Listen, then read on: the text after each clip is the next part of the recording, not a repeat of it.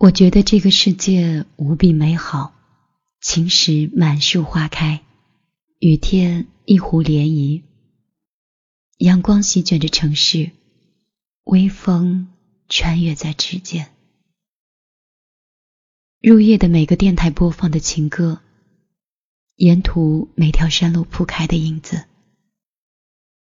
那里全部都是你不经意写下的一字一句，留我年复一年的朗读。这个世界是你的遗嘱，而是我唯一的遗物。九点一刻已到，欢迎你走进米粒的听见花开。其实今天我特别想在节目开始的时候，就像那部电影里从你的全世界里路过的 DJ 沉默，把话筒推上去。然后轻轻的靠近话筒，跟你打招呼。嘿，你好吗？我是米粒。今天你的世界路过了谁？谁又从你的世界里路过了呢？这部电影最近是快要下线了，我一直都拧巴着自己，想让自己去忽略这部电影，一直不想关注它。这种行为甚至有些奇怪。我想，大概就是因为之前郭敬明毁掉了我心里的《小时代》，电视剧呢又毁掉了我心里的李洛和人鱼公主。有时候就觉得，就算是实力再好的明星去演绎，我内心的那本原著，都永远无法超越。电影院里无与伦比的画面。根本无法和曾经脑海里萦绕的情节相去媲美。昨天我刚好时间空闲，也想在晚上一个人的独处，就选择去电影院自己看完了这部电影。电影里讲述了三段爱情，对我来讲不深不浅，嗯，印象并不是特别深刻。可能真是过了二丁爱情的年纪，即便是看到这些故事，总觉得多少有那么一些不真实。还是说，随着年龄长大以后，爱情就真的逐渐成为自己内心里最小的一部分了？不管怎么样，我大概变成了一个很容易笑，但很难哭的人。电影结束以后，我就很想也打开我的话筒的推子，然后轻轻的问候你：“嘿，此刻你又在哪里倾听着米粒的节目？你那边又上演了什么样的故事呢？”记得那天有位朋友说：“米粒，我看了一部电影。”看了之后，立刻就想到你了。我想大概就是这部电影吧。你们有谁看过？又有谁会在电影的某一个瞬间里，突然闪过了米粒的这这个名字呢？如果你把我当成了你身边的朋友，我一直被你记起，我想那该是一件多么温暖的事儿。听见花开陪大家，大概也有一些年头了。看似不变的声音，其实也经历了很多故事。就像沉默一样的生活，曾经心中有爱，通过声音，去温暖了很多人。后来自己的身边发生了很多故事，最后背井离乡。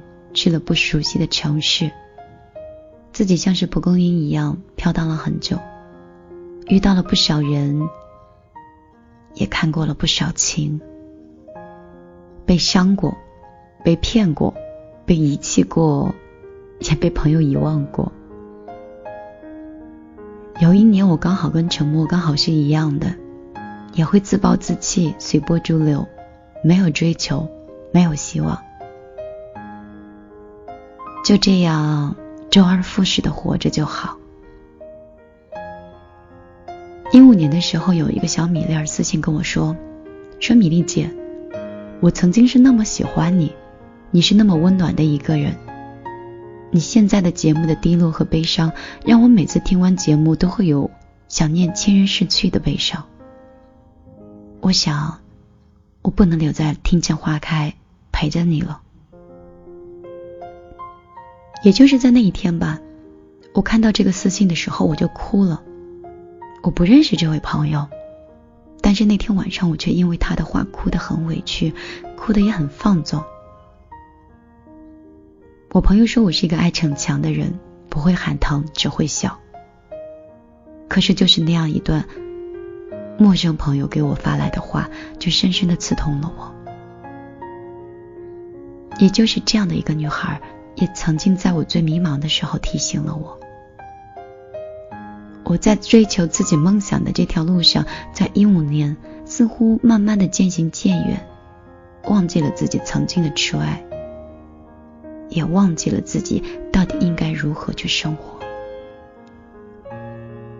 我很想，很想温暖电波另一端的那个你，就是此刻在听米粒说话的那个你。可是，一五年那一年，那么孤独的我，无论是极力的想怎么样伪装，想把笑容带给大家，我都觉得我有着深深的无力感。今天的电影画面闪出了很多的行业，的哥地姐深夜奔波的陪伴，孤独患者一个人深夜的守候。深夜岗位值班的安抚，好像每一个镜头都让我感觉，我看到了你们。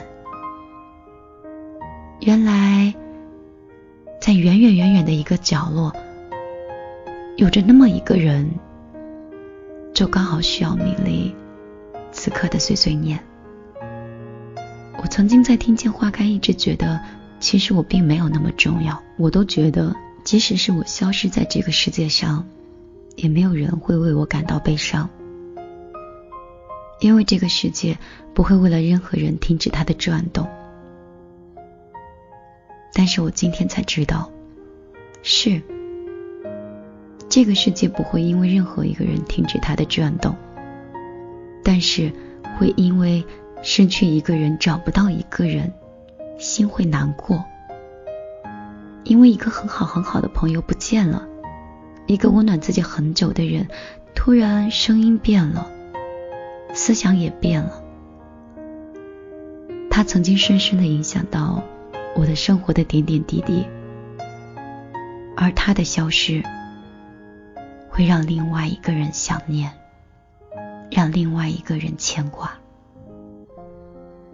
我以前不该那么自私的，不该很自私的走进你们的生活，又。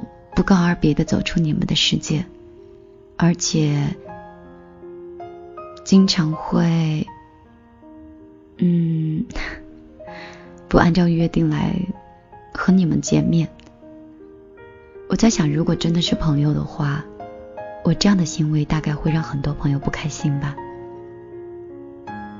所以好抱歉呀，笨拙的我今天才意识到这个问题。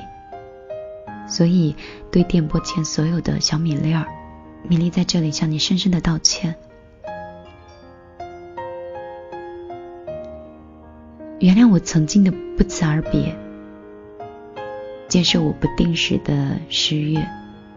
原谅我曾经的不辞而别，接受我不定时的失约吧。曾经因为过度低落的情绪，带给了你很多悲伤。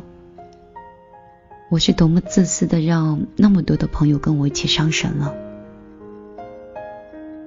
我以前小时候喜欢的那个主播，他每天的声音都很温暖，每天都那么准时。他那个时候分享了很多文章，到现在那些故事我还记得那么深刻。我想温暖应该是这样被传递的。也许我曾经喜欢的那个主播，家里也发生了各种各样的事情。身边也有着可能我们也道不出的兵荒马乱，但是他依然把最温暖的东西传递给了我。所以呢，我想像你身边最好的闺蜜一样，和你肩并着肩，笑谈人生的一些琐事儿，听你讲你的喜怒哀乐，再说一说那些年已经开始有些飘渺的回忆。所以以后我不想不告而别。也不想再无故消失了。以后每隔四十八小时九点一刻，我都会来这里和你们见面。也许有一天你会失约，但是没有关系，我知道，等你忙完你手里的工作，你也会来这里找我。嗯想在这里今天做一个话题的互动，我想问问你，你是怎么认识米粒的？又是在哪里一见听见花开的？你可以直接留言告诉我。如果你是一个不善言辞的人，嗯，只愿意留在这里跟我在一起听听歌，或者是听听别人的故事，你也可以在所在的留言板下面直接留下数字七。因为这个数字是我的幸运数字，你会让我看到你吗？如果你愿意分享的话，你也可以来到米粒的公众账号里来和我留言，告诉我你的故事，让我走进你的世界。米粒的公众账号是在你的手机的微信里直接搜索“米粒姑娘”，米是大米的米，粒是茉莉花的粒。在这里呢，还要跟你们讲一件有一点儿嗯小雀跃、小庆幸的事儿，就是听见花开现在面向全世界招募情书。如果你有故事，有一份不敢言明的感情，你可以把你想说的话写在信封里，然后投到李丽的电子邮箱里。在这里，我会给你盖上天使的邮戳，留在我们的不二情书里。如果你不愿意投递，我也会悄悄的和你一起分享你的小秘密。如果有一天，你觉得你需要我帮你传递一份爱的告白，我也一定会找一个天使，替你把信送到远方那个人的手里。关于投稿的详细的方式呢，你可以来到米粒的公众账号，也可以到幺幺幺九六二三九五八的微信里来找我。当然，微信应该还有很少的名额，就已经到达了上限了。好了，给我一首音乐的时间，嗯，让我们听完一首歌曲之后呢，米粒跟你去。分享公众账号里我们的那些碎碎念。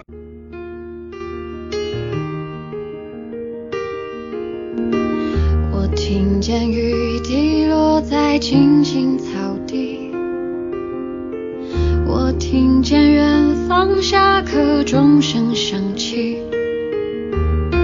可是我没有听见你的声音，认真。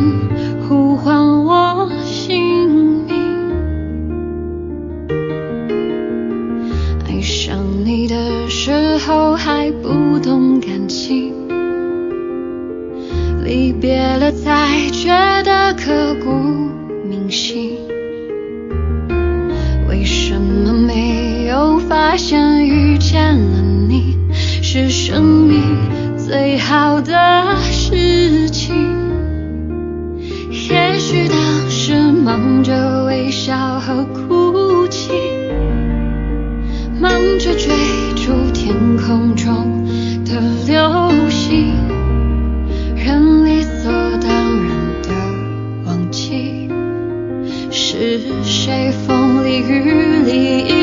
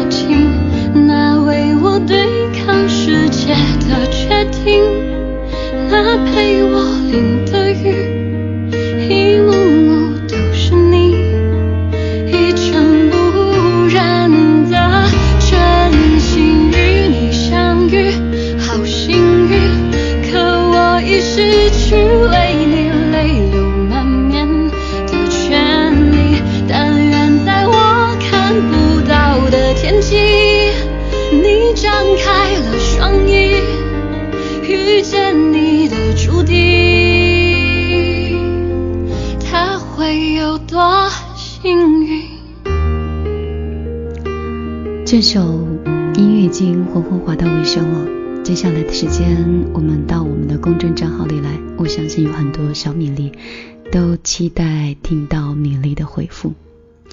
确实是我看到特别特别多的文字，看完以后的时候有说不上来的暖心。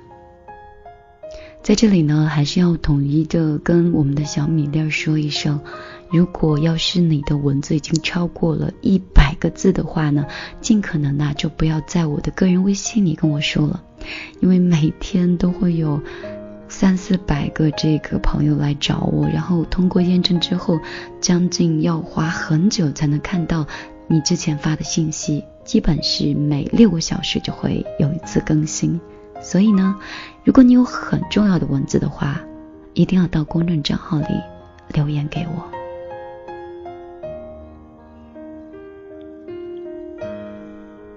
颖儿说：“米粒姐，你一定要回我呀！”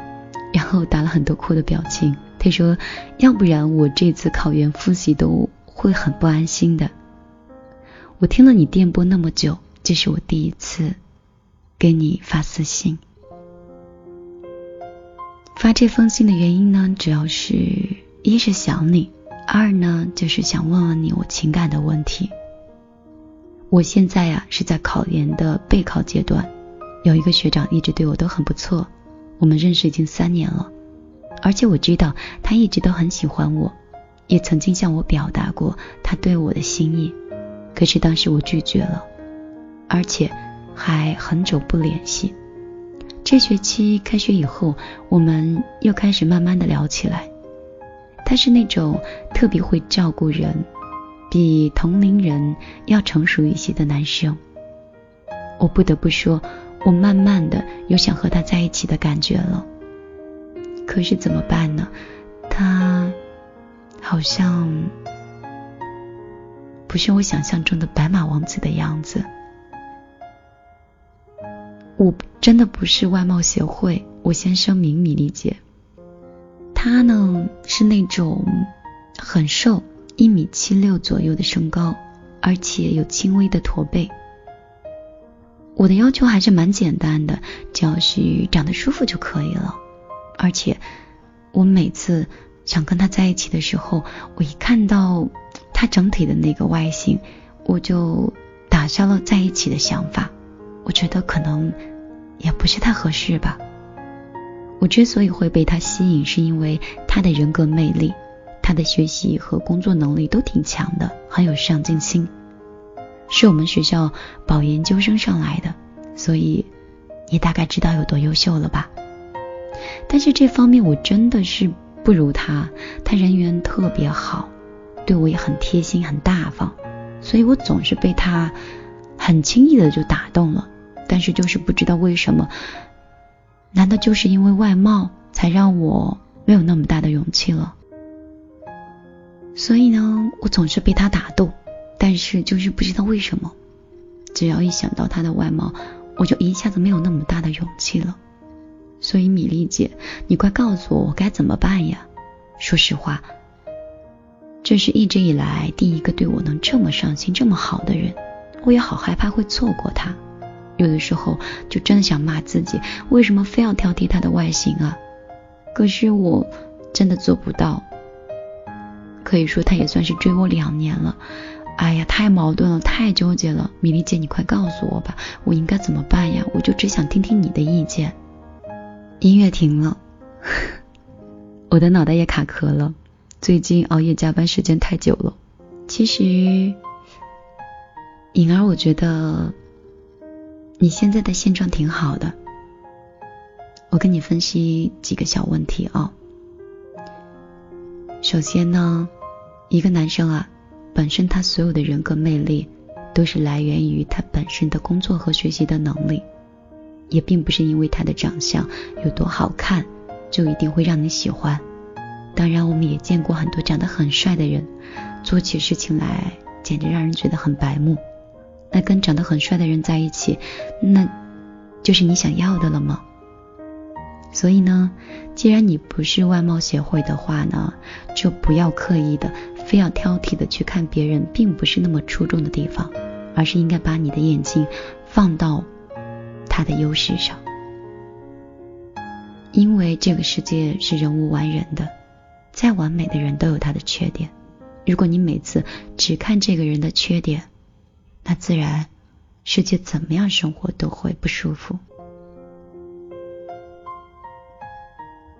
其次呢，还要再跟你讲的呢，就是，嗯，我自己亲身经历的，我姐夫，我姐姐的男朋友，以前的时候我觉得长得特别难看，就是那种走路外八字，有点驼背，而且普通话很差，说起话来乡音特别重。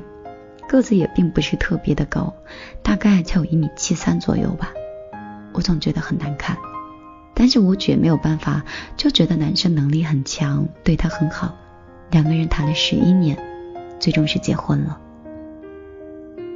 而后来我才发现，其实姐夫长得挺帅的。在北京待久了以后，开始说话拽着京片的味儿，有的时候觉得挺逗。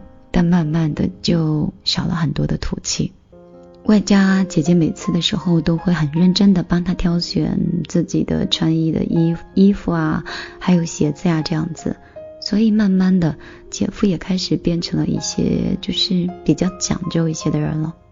久了以后，慢慢远远的看也蛮帅的。记得是我的高中同学见到我姐夫的时候说。我觉得你姐姐好像一般般，但是你姐夫还蛮帅的。那一次才给我猛然惊醒，哎呦，原来在别人眼里我姐夫还挺帅的。但是后来跟姐姐聊天的时候，姐姐说，一个男人如果把所有的精力都用在他的上进心，或者是用在他的工作和他的爱人身上，他对自己就很容易疏忽。那他的衣食住行。其实应该由爱他的那个女人来帮他收拾的。好男人是由好女人去捯饬的哦。如果有一天你跟这位学长在一起了，也许有一天他呀可以越来越帅，越来越有魅力，那说明你的爱发挥了它的作用。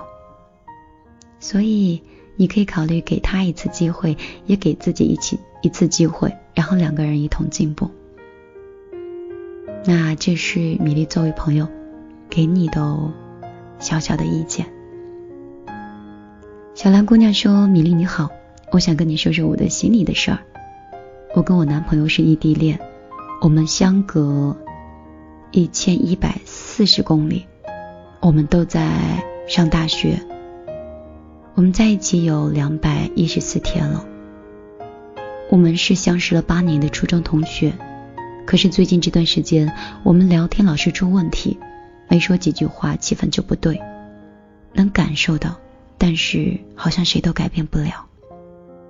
我男朋友是一个体育生，这两天呢正在参加省运动会，可能他的身体在训练的时候受伤了，情绪也受到了一定的影响。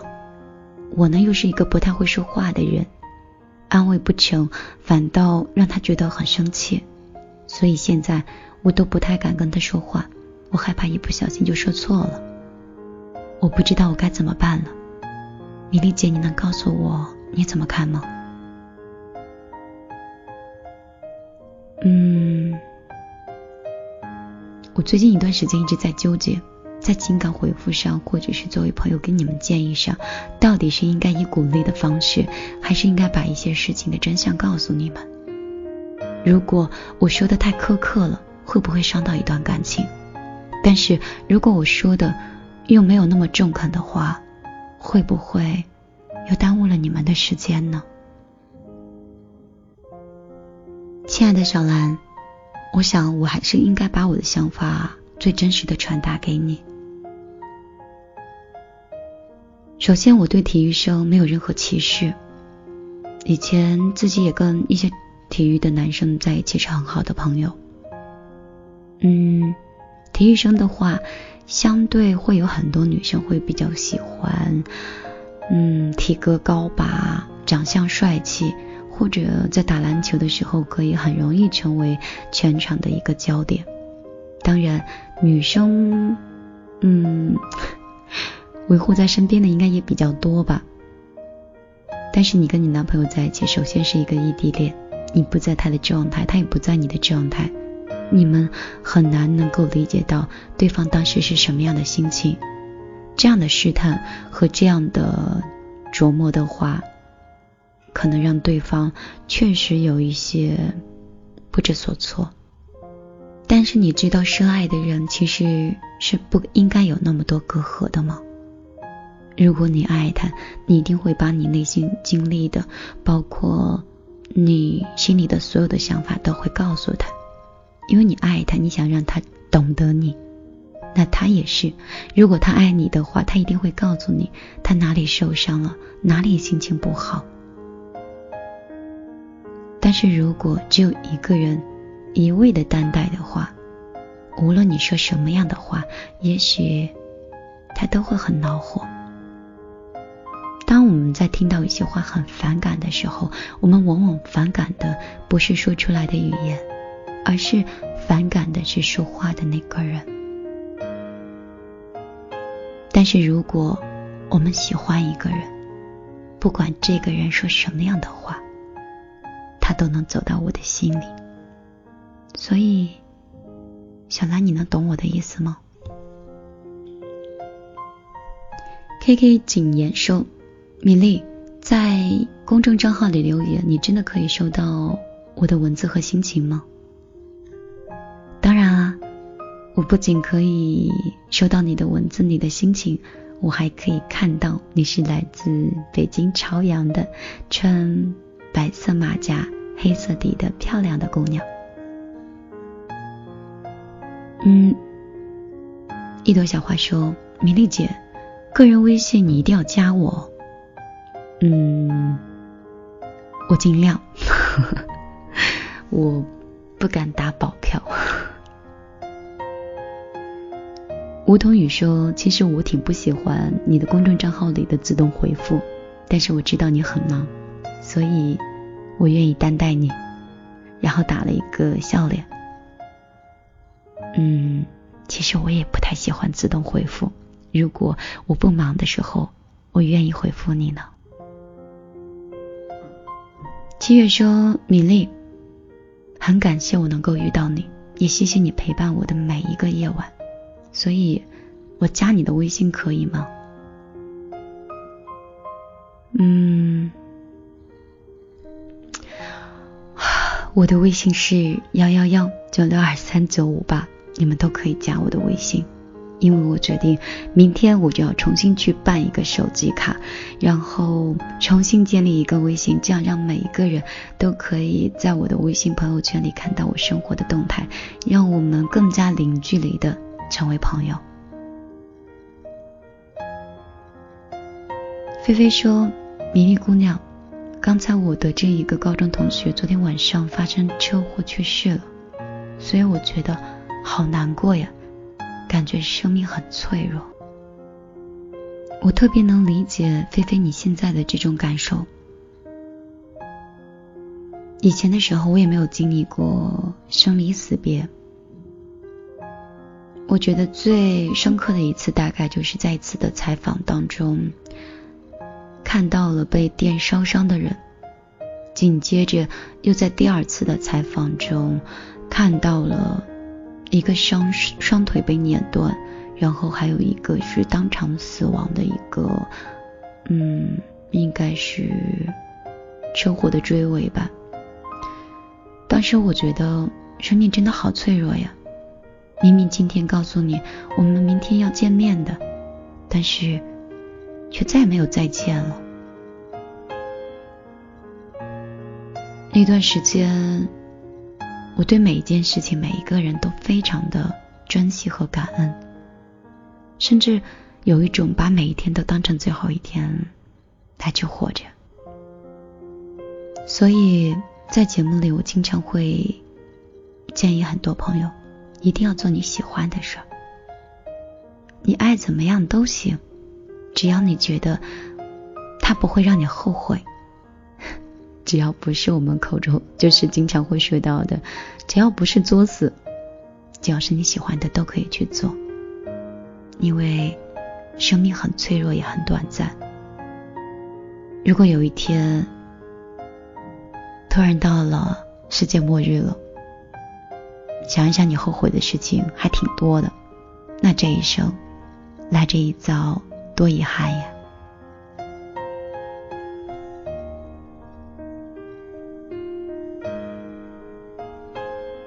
好像时间已经不知不觉走到了尾声了，今天呢？没有办法再送你第二首歌了，节目就到这里。明天米粒的谜语天言，和你再见。